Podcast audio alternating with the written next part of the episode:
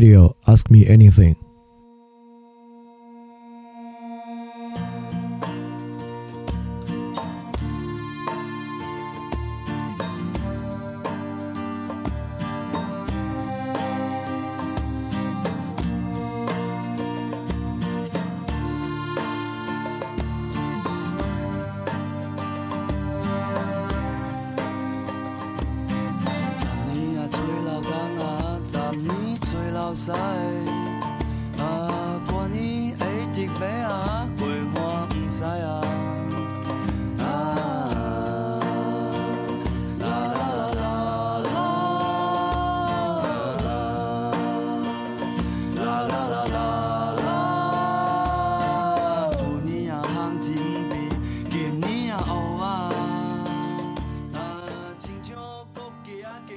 欢迎收听新一期的饭店问答，我是李和成。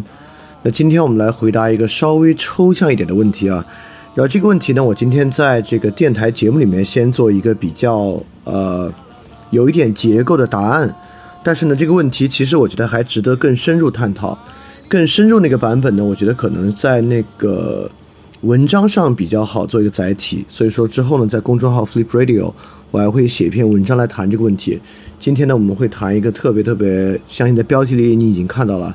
今天我们谈的呢，其实是借这个问题来谈“文化”这个词里面涉及到的一个蛮重要的一个观点。那么我先来念念这个同学的问题啊。这个问题是这样的，他说呢，他问我怎么看待越来越泛化的文化战争。他说，国内的文化战争，比如说反穆斯林啊、男权女权；国外的美国保守主义、进步主义啊、素食、核电、身份政治、国际间的等等等等。所以他就觉得呢，文化战争包含很多的子议题，似乎到最后呢，都变成了政治主张的辩论，而且越来越极端。再加上多元主义泛滥啊，已经失去了方向和判断力，他不知道该怎么来看这些文化战争。然后他也说呢，前两天看到了一组数据，就欧美十二发达国家的价值观取向都是自由主义的、反权威的。然后他就问呢，这是否意味着最终进步主义的文化会获胜？因为呢，进步主义的文化似乎把控着媒体和教育。这个问题是一个二零一九年问的问题啊。呃，我们到今天来回答呢，我相信关于这个文化竞争啊，现在就呈现出了新的样貌。所以这个问题呢，其实在今天你能看到一些不同的可能性。所以说，为什么我会选择回答这个问题？我觉得这个问题意识呢，不仅仅是关于文化战争，而是关于文化这个概念。文化呢，当然是诸多概念之中可能最难定义的概念之一。但是不管怎么说呢，抛除这些看上去特别巨大的问题啊，实际上在我们的实际生活中的文化冲突非常非常多，就包括比如说。这个《流浪地球》好不好？小丑好不好？在网上呢都可以闹得不可开交。一首歌曲好不好？一个乐队好不好？一款游戏好不好？一个明星好不好？这些呢都应该属于文化的领域。这些在文化领域之中的事儿呢，在网上都会引起特别特别巨大的文化冲突。我们在网上这种争端，我们可能很难把它叫做文化战争，但起码呢都是文化冲突。这么多文化冲突呢，至少说明一件事儿，就是现在所有人对于文化这个事情其实是非常非常关注的。所以说，不管是一种文化战争的形态，还是一种文化冲突的形态呢，今天都想来聊聊这个问题。实际上，大家想想上次那个饭店问答，其中不管是 Pita 还是这个戒色吧，除了这个生态恐怖主义之外，不管是这种动物保护，还是戒色吧，我们其实也都可以称呼它为一种文化。所以极端主义呢，就像这个文同学的问题里问的啊，这些文化呢都越来越极端。确实，这些极端主义呢也是以某种文化作为其呈现的样貌的。所以其实跟上期节目呢也还有一点点关系。所以今天呢，我们就借着这些文化战争或者是文化冲突，来带大家想一想文化这个话题。包括其实，如果你知道的话，你你已经听出来了。这期呢，我们的配乐用的是五条人的音乐。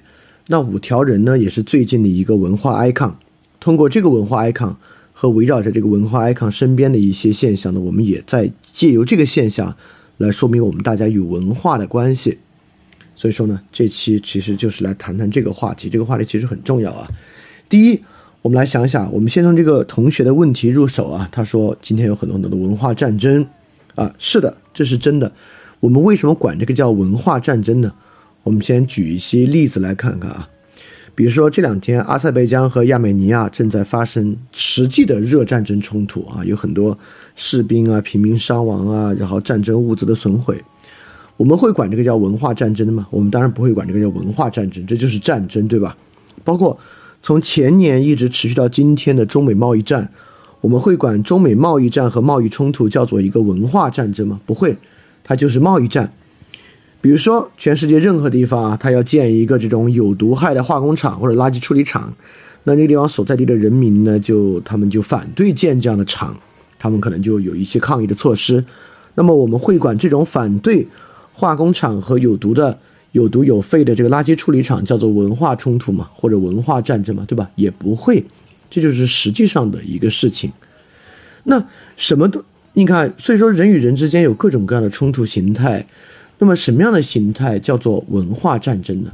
假设啊，历史上经常发生，我们要在一个地方呢推行奴化教育，为了这个奴化教育呢，我们就要废除他们原来的语言，就要教授我们的语言。这个东西是不是一种文化战争呢？哎，这个东西呢，似乎就能够被我们称作一种文化战争了。那我再举个例子啊，比如说现在发生了一个实际的女性的侵犯。比如说之前那个李星星的案件，对吧？那在这个案件之中，我们会说这个案件是一种文化的冲突吗？当然不是了，这就是实际的人身伤害。但是更广泛的，就像这个同学问题中也问到了这个男权女权的斗争，那么女权主义等等的问题呢，就有时候被我们看作一个文化的问题，对吧？所以说后两个例子呢，我们就发现这两种东西呢，其实是某种程度上，一般来讲啊，被我们称作文化的。所以说，什么是文化战争？所以或者什么是文化冲突？或者什么经常被我们看作文化呢？也就是说，以经济为载体的、以战争为载体的、以实际肉体伤害为载体的，我们都一般不称其为文化。但是以语言为载体，通过语言影响他人的呢，我们一般呢就把这种玩意儿称作文化。其实教育也是啊，因此这个东西啊。如果不是有敌意的，不是有敌对的呢？它就是教育，我们管它叫文化教育。如果是有敌对的，为了敌意的目的呢，我们一般就称其为文化战争或文化冲突。文化冲突非常多啊，就像我们刚才说的，电影、歌曲、游戏、明星，在网上一旦吵起架来呢，都可以看作一个文化冲突。为什么会有文化战争这个词呢？这个词呢，其实就来自于亨廷顿的那本名著。就是文明的冲突与世界秩序的重建，在文明冲突与世界秩序重建之中呢，亨廷顿啊就认为二战之后，未来真正的冲突呢就是文化冲突，因为一切处于西方资本主义世界内部的根本矛盾啊，在亨廷顿看来呢都出清了，在这些出清之后呢，世界上的冲突啊就是文化冲突了，因此，在亨廷顿看来啊，人。在世界上，族群与族群之间的差异是一种文化差异，也就是说呢，不是理性的，不是道德标准的，不是罗尔斯式的、康德式的，构成全世界不同族群，东方、西方，或者说，比如说，即便东方也有我们与印度啊等等啊，这些。当然，你听到这部分可能会觉得过于宏大，和你的生活没关系，但其实是有的。你你稍微有点耐心，就是，也就是说啊，我们会认为，为什么我们和印度无法达成一致，或者东方与西方无法达成一致呢？他们不是都是遵循某一种理性吗？或者他们难道不能达成某一种道德上的共通和共识吗？在亨廷顿看来呢，就不能，因为构成他们自己身份认同。和促使他们做出抉择的根本基础，并非是理性、情感、道德，而是文化。也就是说，不同地方啊，呃，不管你是以历史决定论的视角，还是以什么别的来看，构成的不同文化，是这个地区的人做出决定或者形成共同体认同判断的一个根本基础。因为这样文化差异的存在，导致他们呢。就会发生冲突，形成了这个文明的冲突。呃，第一啊，我们就来看看文化差异是不是存在。那文化差异当然存在，对吧？比如说我们和日本之间呢，就有文化的差异，不管是在社交之中的性情，人们对事儿的态度、对物的态度等等，都有很多文化的差异，更不用说东西方之间了。所以这个我们自不必谈啊，文化的差异都是存在的，包括中国南方北方之间也有巨大的文化差异。这个文化差异呢，反映到一些实践的观点之上，反映到待人接物之上，都是有的。但是啊，关键问题在于这儿，真正的冲突是否一定来自于文化的冲突？就是说，包括这个同学问题里面问的这些东西啊，就比如说保守派和进步主义、东方和西方、伊斯兰文化和西方文化。他们之间的冲突都是文化的冲突吗？这个呢，就有一个很有意思的问题。就比如说，这个中东为什么会有一些反美的国家？这些国家跟美国都有文化冲突吗？是吗？这些国家不都跟美国有一段蜜月期吗？阿富汗在苏联入侵阿富汗的时候，阿富汗美国好的不得了。现在成为反美先锋，真的是因为文化的问题吗？对吧？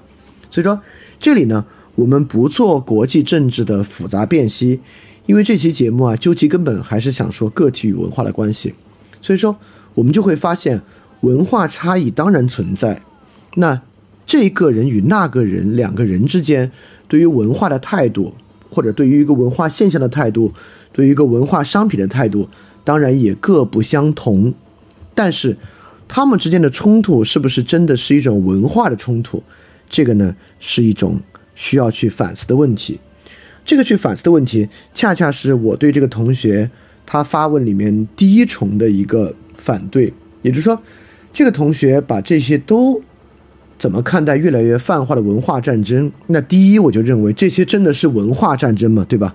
我们就不要把不要延续亨廷顿的想法，把一切都看作是一个文化的差异。我为什么要这么说啊？我们就从大比较大的层面上来看，因为今天确实存在一种意识形态，不管是东方还是西方，都希望将现在的矛盾塑造为文化的冲突。也就是说，现在啊，有很多人希望我们把国际局势想象为一种文化冲突，想象为东方与西方不可调和的文化冲突。我认为这是一个很大的问题，恰恰是因为现在有互联网嘛，也就是说呢，很多唇亡齿寒的利益关系与背后复杂的局势很难知道，或者不愿意让我们知道。很多人希望我们相信现在面临的情况是一种文化冲突，因此啊，我们大家在一个什么样的局势之中，有人希望促使我们相信。我们大家处于一种需要共同捍卫一种唇亡齿寒的共同文化的情境之中，对吧？这个呢，就是一个非常紧迫的问题。这个问题啊，大家仔细去想，这其实实际上是不是消费主义的一种惯用手段？消费主义在要促进某种消费文化的时候啊，要促进某种大的消费潮流的时候，实际上经常把。权力关系、政治关系、利益关系简化为某种文化冲突，希望在文化冲突的层面之上来达成某种消费。不管是现在华为要做的营销，过去苹果要做的营销，很多时尚品牌要做的营销，不管是时尚品牌借代际文化的冲突、地域文化的冲突等等，它都要促使你相信。购买这个商品就是捍卫某种文化的手段，但实际上我们现在，如果你岁数大点，你发现都满不是这么一回事儿。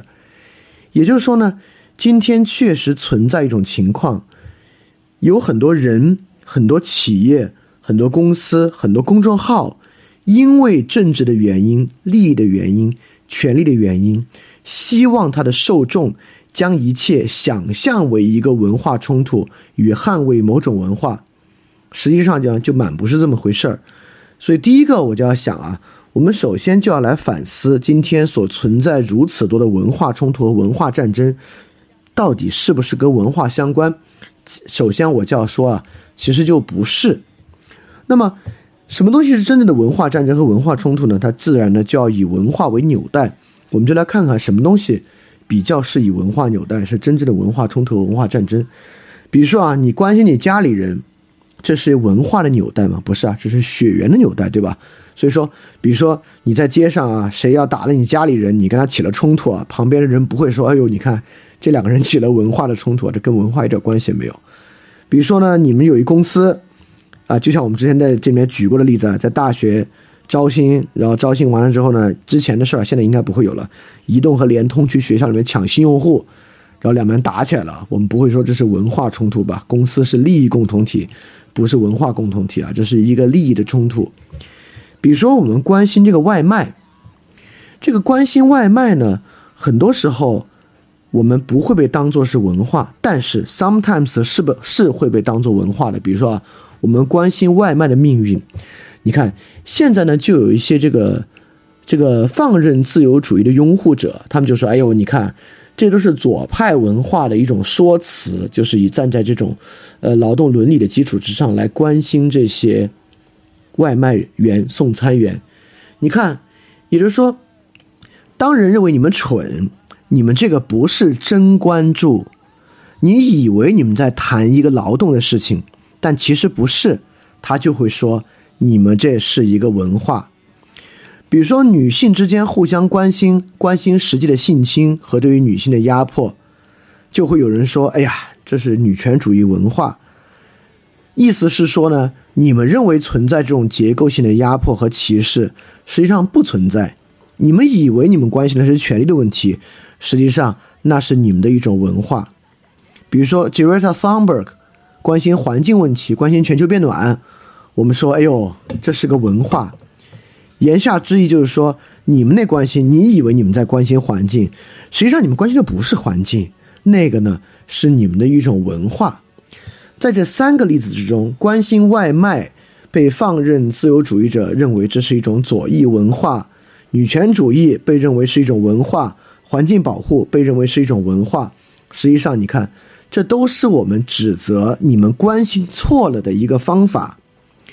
实际上，很多时候我们在社会上，我们说你们那个已经形成了一种文化，其实某种程度上，我们就在说你们关心错了，或者你们关心过度了。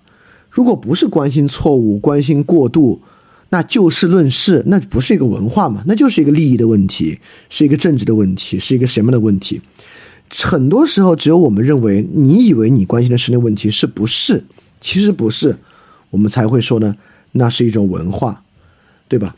所以说，我相信啊，女权主义者呢是不会认为，尤其是面对一个具体的事儿，那他不会认为这是个文化问题，这不是个文化问题，这是个侵害的问题。那环保主义者也不会认为。我们这里在塑造某种文化，尤其是面对具体的事儿啊，我们现在呢就是要在解决一个问题，对吧？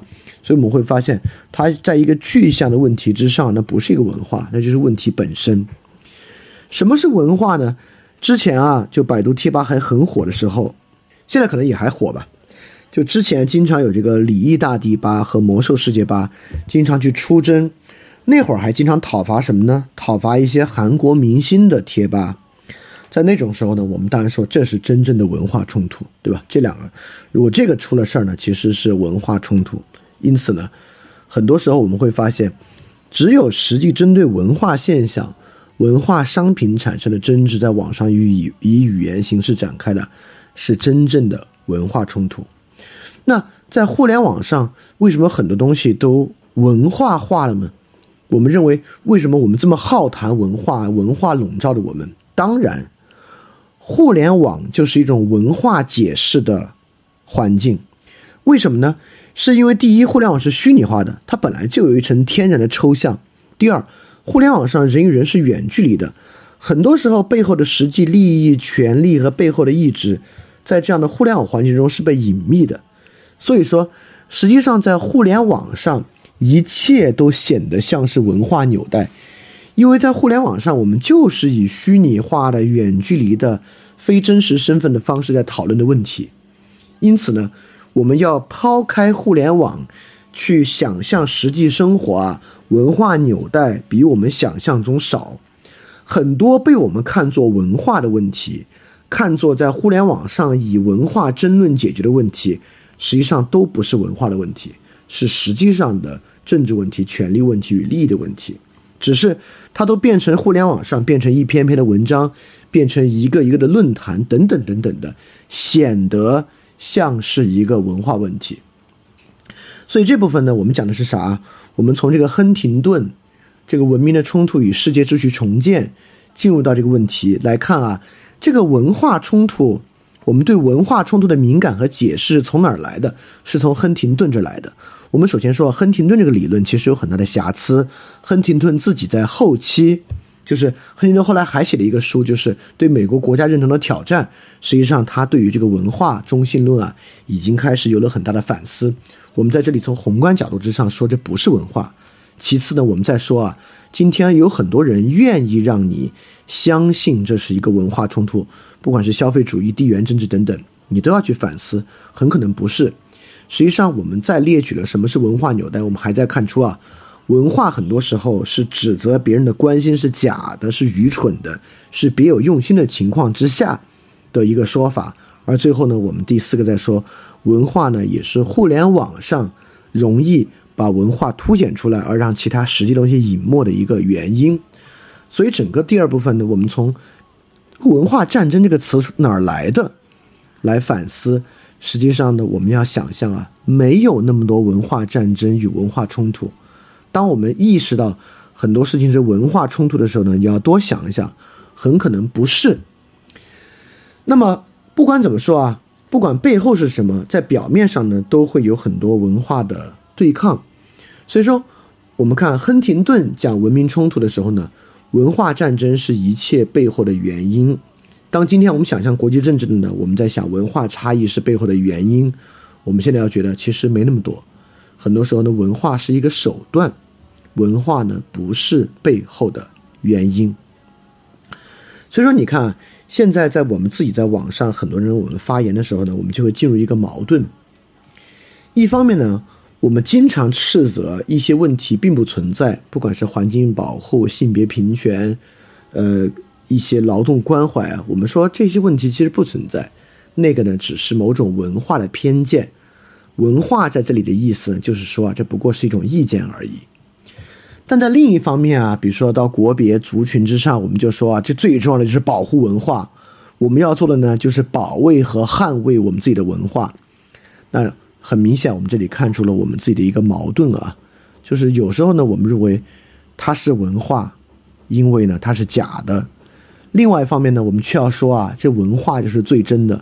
我们最后呢，就要来捍卫这个文化。为什么会出现这样的情况呢？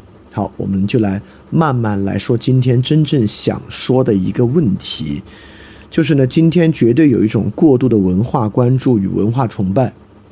这个文化关注与文文化崇拜呢，很多时候遮蔽了真正的问题。第一啊，我们对于文化的敏感。就文化这个词汇和文化敏感，绝对是一个极其现代的事儿。在过去的人啊，对文化这事儿没那么关心，没有那么关心文化。他们肯定也谈文化，但他们那会儿对文化的看法和我们今天对文化的看法是完全不同的。我们以前在节目里举过这个例子啊，伯利克利的《阵亡战战士演讲录》就古希腊，这里面呢。就其实提到了雅典这个城邦诸多文化风格，包括他们着装的风格里面都在提，对吧？但是他们这个文化和我们今天所讲的文化差异很大，差异大在哪里呢？阵亡战士演讲录首先讲了雅典的政治制度，讲了雅典呢是一个自由和公开的政治。其次呢，伯利克利说了这么一段话，他说，说了雅典人怎么面对危机啊？他说。我们是自愿以轻松的情绪来应付危险，而不是以艰苦的训练。他说，艰苦的训练和之后的一切，其实都在说斯巴达。斯巴达和雅典的文化差异，但他怎么说呢？他说，我们的勇敢是从我们的生活方式中自然产生的，而不是因为法律的强迫。我认为这是我们的优点。我们不花费时间来训练自己忍受那些尚未到来的痛苦。但是，当我们真正遇到痛苦的时候，我们表现出的自己正和那些受到严格训练的人一样勇敢。我们认为这是我们城邦值得崇拜之处。当然，我们还有很多其他优点。这里当然在描述某种与斯巴达不同的文化，但是这个文化呢，不是没来由的。这个文化呢，恰恰就是从雅典自由的政治制度里面来的。随后呢，伯利克利再讲某种美学上的中庸。他说：“我们爱好美丽，但并没有变得奢侈；我们爱好智慧，但并没有变得柔弱。我们把财富当作可以适当利用的东西，但却不把它当作夸耀自己的本钱。至于贫穷，谁也不以贫穷为耻。真正的耻辱是为了避免贫穷而不择手段。你看，在这里呢，似乎还在谈文化，但马上伯利克利说。”在我们这里，每一个人所关心的不仅是他自己的事物，他也关心城邦的事物。就是那些最忙于他自己事物的人，对于一般政治也非常熟悉。这就是我们的特点。一个不关心政治的人，我们不说他是一个只注重自己事物的人，而我们说他根本就没有事物。所以说，在阵亡战士演讲录中间，似乎有一大部分在对比雅典与斯巴达的文化区别。但在一前一后，我们都能看到这个文化区别的来处。实际上呢，是由雅典城邦的政治制度与人们对于政治的生活方式来决定的。像柏拉图在《理想国》之中为什么要排除诗人？这不是一个文化的考量，而是一个政治的考量。也就是说，在过去啊，在至少在雅典吧，在伯利克利谈文化的时候呢，这文化都是一个和具体生活和具体制度高度相连。从具体生活和具体政治之中来的东西，它是被这个东西来决定的。那么在今天我们谈文化啊，谈你喜欢什么文化，他喜欢什么文化，完完全全不是这样的。这个文化被单独列出来了。为什么文化被单独列出来呢？很简单，第一啊，我们今天是个分工社会，没有任何人对这个社会。呃，也不是没有任何人啊，绝大多数人都认为呢，对整个社会我们没有一个全貌、概括性的把握。像伯利克利啊，我们整体是一种什么样的制度、什么方式，我们都觉得这个是超出个人理解的。第二呢，我们也是也是一个制度社会，就马克思韦伯所讲的一种理性社会，它体现为层级结构、官僚组织，不管是在政府机关还是在企业，在这样的官僚组织之中呢，我们的社会实践，我们不管关心自己的事物。尤其是我们关心他人的事物，我们这个关心啊，也是在一个制度之中去关心。这个关心呢，把我们跟这个制度啊根本隔绝了。在这个情况之下，只有两个东西是私有的：第一，私有财产，钱是私有的；第二，我们在个人主义平民社会也说，表达和创作是私有的。当你写朋友圈的时候呢，你感觉终于不在一个分工和层级社会之中了，这部分是私有的，而。私有财产啊，在今天都没有那么强的私有特征，尤其是数字货币要来了，你就更没有这个私有的把握性了。所以在今天，为什么我们说今天是一个表达社会？就是在这样的一个分工和层级社会之中，我们认为只有创作和表达是私有的。所以说，文化成为一个和其他领域无关的单独的领域，跟现代性高度相关。这是一种个人主义之下的产物，也就是说，在一个个人主义又面对分工和层级社会的情况之下，我们才认为一切我都把握不了。什么把握得了呢？文化我把握得了，有真正属于我自己的东西呢，就是文化。所以说，在这个大的背景之下啊，我们基本上这么去谈文化，对吧？你看啊，就像我们刚才说的。比如说一些人的声称有问题，我们说啊，那根本不是问题，那就是你们的一种文化。一些人声称呢，他所掌握的文化更好，我们说啊，这文化之间没有好坏，那不过是之间只有差异而已。一些人声称他们的文化指向真正的问题，我们说啊，那不过是你们虚伪。因此，对于公共场域，文化确实走向了相对主义与所谓的多元文化。但是文化关联自己处境呢，大家的兴趣非常大。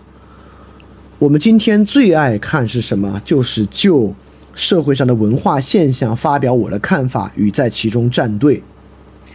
出现了任何选秀节目，你支持谁，我支持谁。上了一部电影，你觉得好不好看，打多少分？上了一个游戏，这游戏好不好看？等等等等的。我们今天特别愿意就文化现象站队与发表看法，并把这种态度。当做自我一个最核心的风格、人格特质来看待。所以说啊，为什么今天选择这个问题来回答？大到我们认为地缘政治与国别政治是一种文化冲突，小到个人生活，我们今天都有一种过度的文化关注与文化崇拜，这个与我们生活关系相当相当大，对吧？我们接触的消费很大一部分我们在买文化产品，我们今天公共舆论上最多的是文化作品与文化评论，我们把事实问题污蔑为文化偏见。我们还认为我们正在捍卫某种文化，以此作为教条。好，这是我们今天的问题啊。啊，好，接下来我们就要说该怎么做的事儿了。倒不是说该怎么做呢，就是放弃文化关注，那倒不是。也就是说，表达私有啊，分工社会和层级官僚社会是实际情况。我们之前在个人主义和平民社会都讲过啊。为什么我对于一切社群主义的尝试都不是特别的呃在乎，也不是特别的看重呢？就我认为啊，这个分工和层级社会是一个基本前提条件，就是基于货币的商品交换，基于分工的层级社会，这个是现在社会的根本特征。你无法设想提出一个解决方案不走这个路，那不太可能，你只能走这个路。在走这个路的基础之上。表达私有是实际情况，确实，今天是一个私有的表达。因此，在私有表达之上呢，我认为啊，有以下几种可能性，我们来设想一种文化。第一，我们以文化来逃避分工和官僚社会，也就是说呢，我们诉求啊，有一种纯粹文化的世界。这个文化的世界啊，直通个人的内心。这个文化的世界呢，就是每个人从电影、读书、音乐、旅游目的地、品牌、外观风格，用文化品味和文化鉴赏，能够捍卫和维护一个纯个人主义世界。啊，当然，这个呢，就是今天绝大多数人的情况。而这种文化崇拜和文化个人主义呢，是今天我们对文化的一个态度。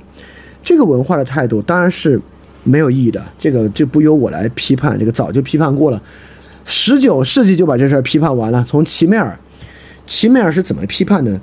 因为齐美尔从这种文化游戏和这种文化中心主义的厌倦和不断推进就能看出啊，这种文化中心主义和这种文化的个人构建是虚的，因为对于你过去所捍卫的东西啊，你会快速厌倦，你会不断的换新的东西，这也是。这个综艺节目啊，选秀啊，音乐风格、服装风格可以一茬接一茬，永远不断变换下去的原因，就是这种文化游戏你是快速厌倦的，它根本无法由你通过这样的文化游戏来塑造自我啊，这这是这是不可能的。当然，你你你可以乐在其中，很多人也可以乐在其中一辈子。第二呢，你确实可以通过这个私有表达和文化创作。来表来保持着对这个分工社会啊和这个层级社会的一种张力，确实是有这样东西存在的。尤其呢，很多文化实践和艺术实践，也就是来干这个事儿的，这个是绝对绝对可行的。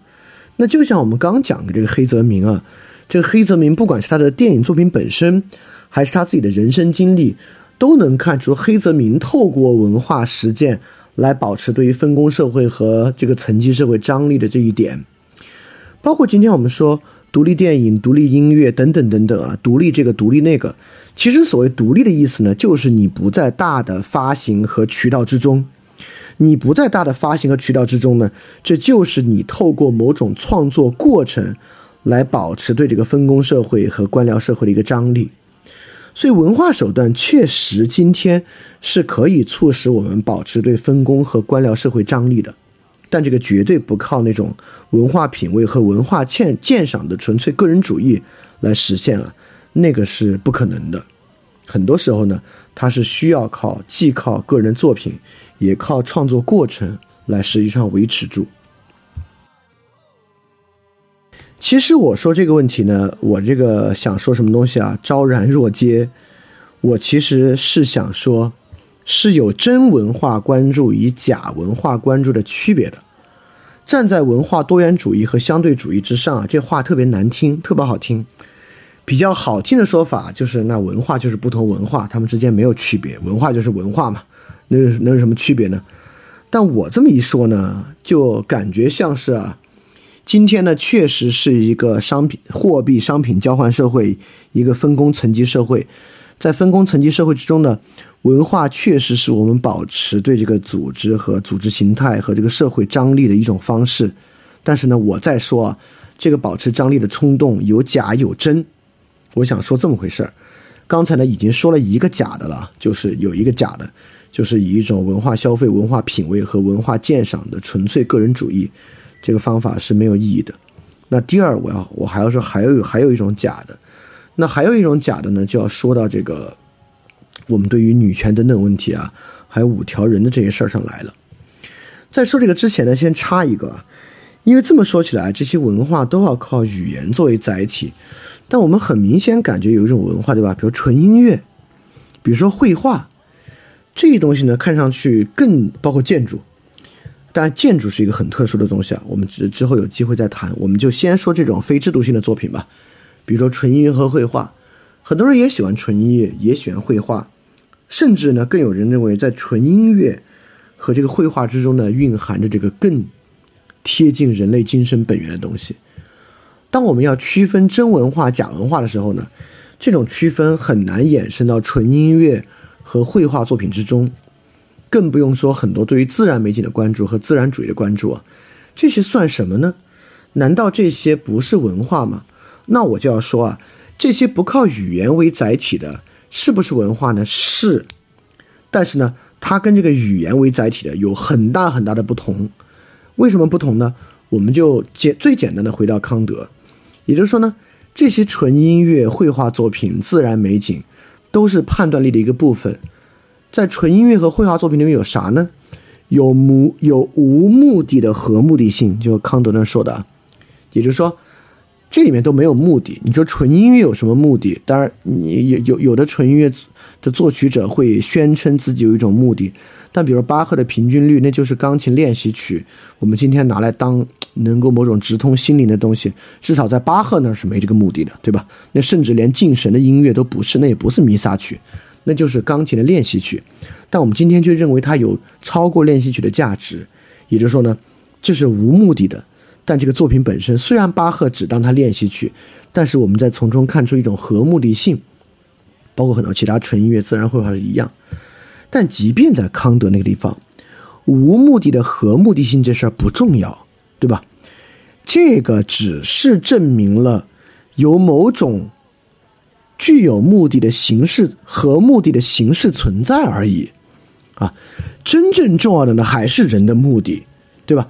所以在康德这儿呢，这些东西都证明了具有某种目的性的形式存在，不代表这些东西重要，这些东西不重要。重要的呢还是人的目的，所以说，在我看来啊，这些纯音乐啊、绘画、啊纯自然主义啊，当然也是构成我们文化的一部分，但这个文化比起以语言为载体的文化，它确实要低一层级，它确实要低一层级。但是我们要说，哇，那你把古典音乐全部否定掉了？不是，古典音乐在它的年代。是有这个语言作为载体跟进的，比如说亨德尔的水水上舞曲，今天你要不知道历史背景吧，它也就是这么回事儿了，你就听啊，它就是一纯音乐，你可以对它做各种解读。但是如果在亨德尔当时的年代啊，这个水上舞曲那是有旺盛的背景，当时听的人都知道怎么回事儿，那背后是用文字来做它的理解的，所以说我并没有要否定古典音乐。但是呢，我有一点点否定今天我们超出时代背景，非认为我们从古典音乐里面能得到什么巨大的文化价值啊！我认为这个是一种浪漫主义啊，这个完完全是一种浪漫主义。好，说回来啊，所以刚才呢，我们就在说，呃，我们今天确实有一种这个过度的文化关注与文化崇拜，它呢来源于今天是一个分工和层级社会，只有表达和文化是文化创作是私有的。所以说呢，我们很容易对这种玩意儿啊过度关注，但是我们也说呢，这个过度关注呢得看用有没有用对地方，因为呢，作为一个货币商品交换社会和分工层级社会啊，这是一个现实情况。所以说，私有表达和文化呢，确实能保持对这个分工和这个官僚社会的张力，这也是存在的，但看你怎么去做。所以说呢，我们就来区分一些文化潮流，比如说最简单区分就是嬉皮士文化与朋克文化。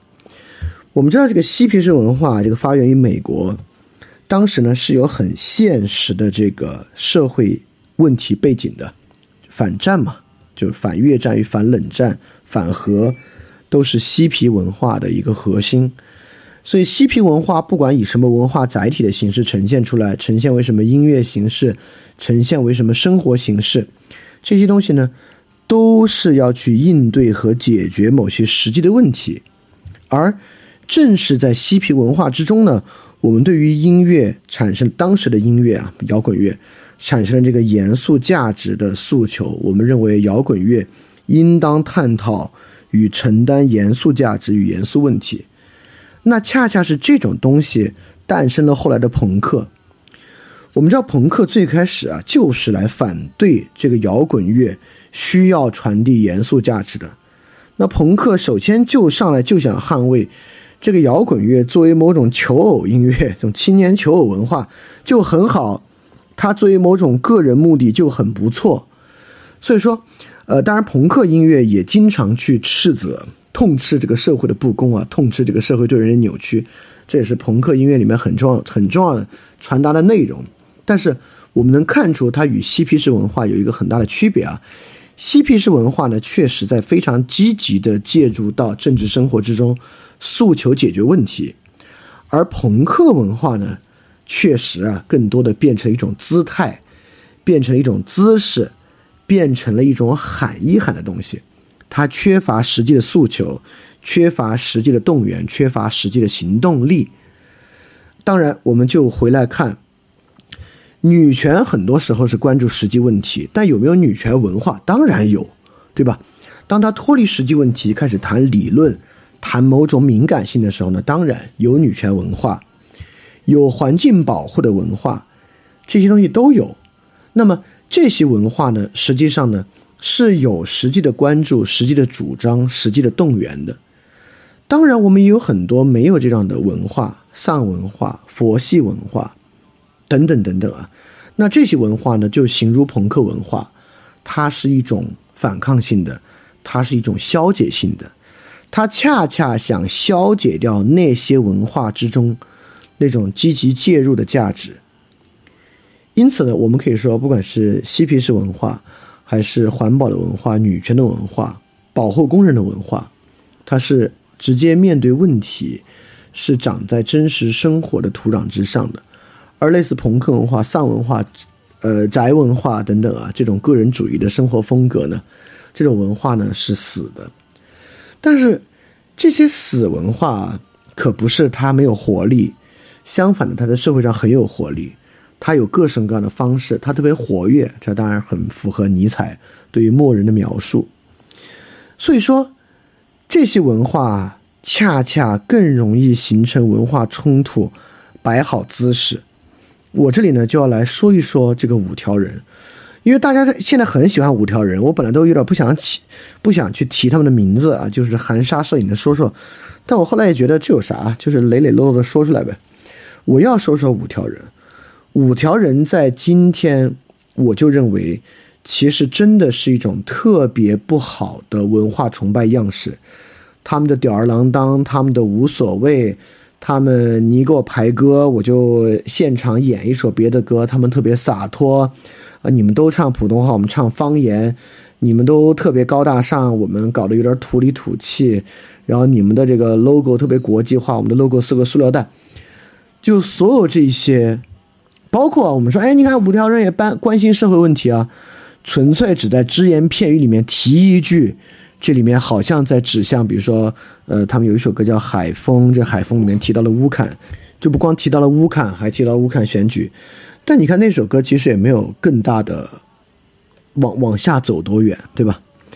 所以这些呢，在我看起来就是一种形式上的反叛，更不用说我们觉得五条人有人文关怀，五条人是知识分子，读齐泽克。就是你们去和福柯，就是看看他们的这个访谈啊，这不这是不可能真正了解齐泽哥和福柯的人会做的事情啊。包括要你要真了解齐泽和福柯，你还上乐队的夏天这种节目，那就有点奇怪了。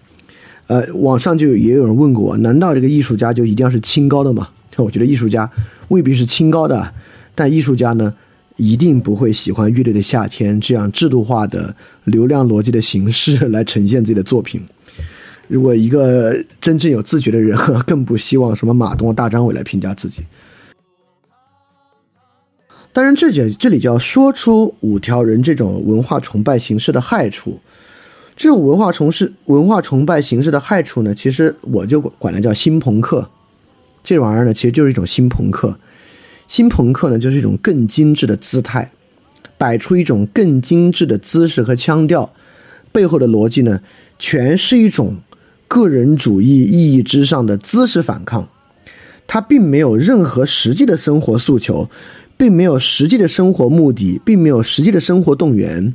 他想做的呢，就是个人能够在自我理解、自我审视、自我关注一种自恋的姿态之上，摆出一种更好的姿势和态度，用这种更好的姿势和态度来对主流形成某种反叛。这是一种精致的新朋克。这种精致的新朋克，如果大家过于关注、过于迷醉、捍卫、歌颂。讴歌这种真正的这这种精致新朋克呢，其实对于真正的文化啊是有很大的害处的。不管对于真正文化的发生，还是对于个体去做真正文化的实践，而不是姿态实践，是有巨大的坏处的。在这里，我们就可以看出，经常有人说五条人是大陆版的林生祥的交工乐队，我认为就完全不是。就林生祥的交工乐队起源就起源于这个美农反水库运动。不管是第一张专辑，就是一起唱山歌，还是菊花夜行军，就整个歌体的歌曲的内容和编排啊，主题性非常强。就第一个一起唱山歌里面，很多歌都是关于这个美农反水库运动的。而这个美浓水库呢，建在美浓，实际上是供水到台湾南部的高雄等地。那菊花夜行军呢，就全部是在讲这个在地青年与大城市的摩擦，在地青年在大城市梦碎，本身主题性非常非常强。它并不像这个五条人，就就是今天，因为之前网上有人说你不喜欢五条人，是因为你没有听他的《县城记》，没有听他的一些风景。但《县城记》和一些风景我都仔仔细细听了，里面好的这个客家话的部分，我还在网上看了这个歌词的普通话版本。实际上，在我看来，他们这种创作的主题性和创作的自觉意识是要差很多的，但是在姿势之上。这个五条人的两个歌手的姿势啊，摆的比林声祥可要精致的多得多得多。就如果我们对比交工乐队和对比五条人，就会发现交工乐队在创作意识和创作自觉、创作之后实际参与社会运动这一点上要强得多得多。而五条人在这部分上，其实姿势要摆得好得多得多，摆得更精致，话语更精致，但做的事儿呢？就要少很多，当然你可以说这不是五条人的问题，这是大陆环境的问题。当然，我觉得一切都怨环境，那我们就认为我，那我们其实就认为，我们想追求更好的文化，只是说不可能。那我就要说，当然不是了。那不管是呃很多的电影，当代的电影，你看 F F 三零对于电影的阐释，就完全不是从一种文化品味、一种文化的姿态上去讲的。F 三零讲到现在，不管是希区柯克、小津安二郎，还是黑泽明，都明确的在讲啊，这种文化与实际生活的关系，这种文化与时代的关系与政治的关系，对吧？那不管是工人群体的诗歌，和是还是余秀华的诗歌，北岛的诗歌，那我们会发现这些诗歌呢，也并没有摆一个姿势，摆一个态度，这些东西呢，都在实际的去面对问题，它并没有啊。像五条人的歌曲一样，蜻蜓点水的去点一下生活中的苦难。另外呢，全是一些浪漫主义的自恋和自我审视。那么，所有这些东西呢，不要摆这些姿势，就是去指向和面对那些问题，呃，提出他的诉求，展现出他的态度，展现出那种真正就动员性的态度。就我认为这些呢，并不代表今天的文化没有可能只能做一种个人主义的审视，而个人主义的审视呢。当然，就是今天这个文化出问题的一大点，而今天文化出问题呢，当然受众难辞其咎。当受众玩的都是一套自我审视、自恋的姿态和姿势的时候，那自然所有的创作者都要来迎合这一点。那不管是任何媒介、任何形式、话语，都在迎合这一点。我们不能想象，尤其是我们想象每个人如果有个体意识的话，我们不是一个被呃媒介、被他人洗脑的个体，而是有自我判断力的话呢？我反倒认为。这个文化改变的方向啊，可能还是从个体的角度来改向那边。所以说，个体确实要用文化保持对这个货币消费社会和理性层级社会的张力，但这个张力恰恰不是我们找到一片文化的净土，我们靠这个文化净土来直达我们每个人的内心和精神。我们恰恰是要透过文化手段，保持着真实的对这些东西的反抗和对抗关系。那这个东西呢，需要每个人清楚的有一种文化的意识，也就是说，我们到底谈论文化，小到生活中的文化冲突，大到文化战争的时候，我们在谈什么？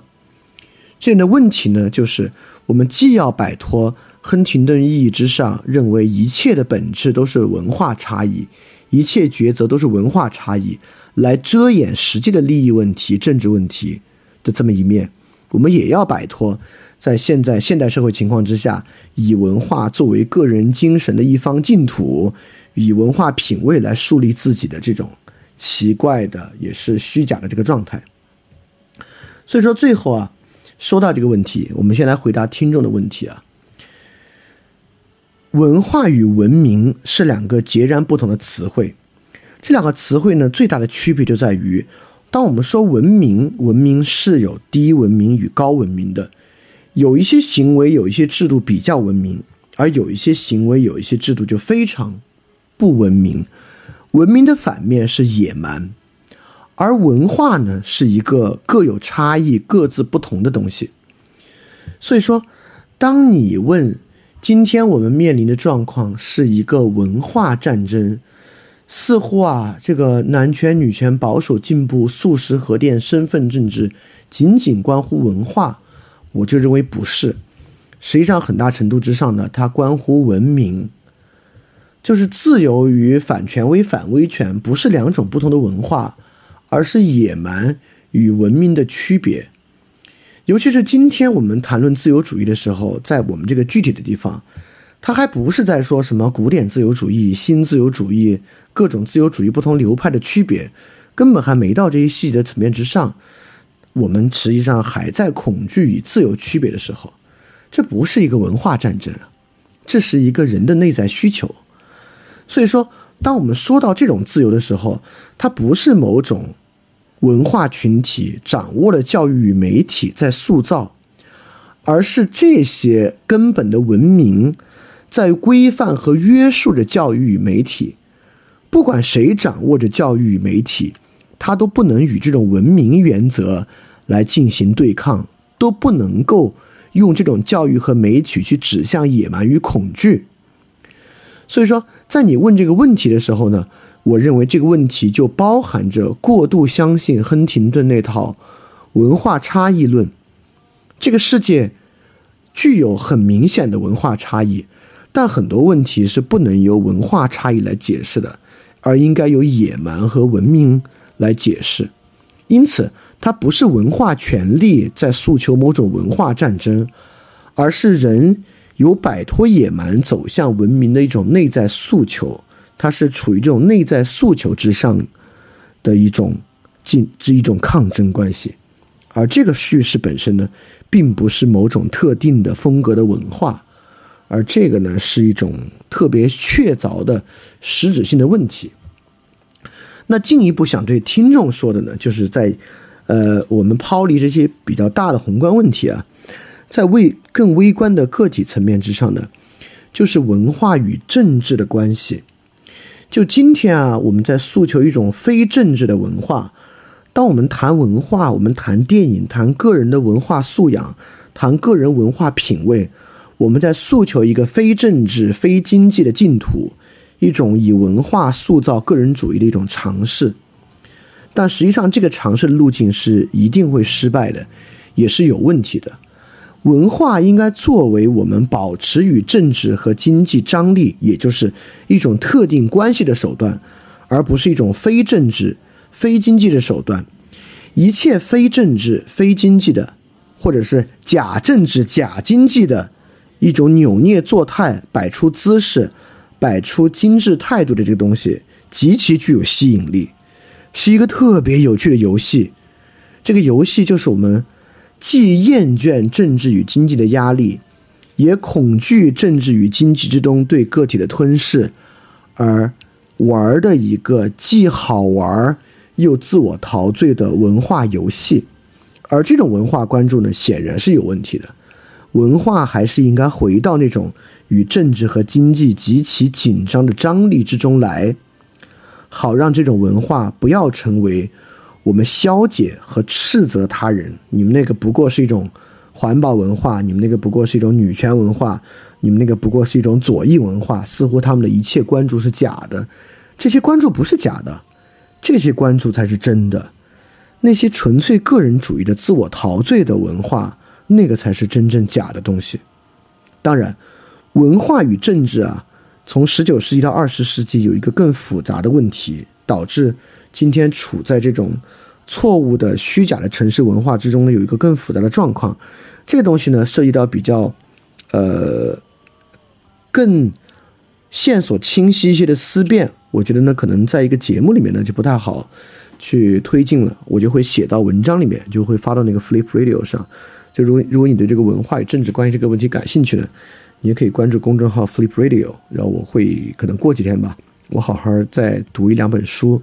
然后把它整理到那上面来，所以今天呢，我们就借这个听众讲的这个文化战争这个问题啊，我们从文化战争讲到实际生活中的文化冲突，讲到我们今天一种对文化的过度关注与文化崇拜，来讲了一讲我们与文化的关系该怎么看待这么一个关系的问题。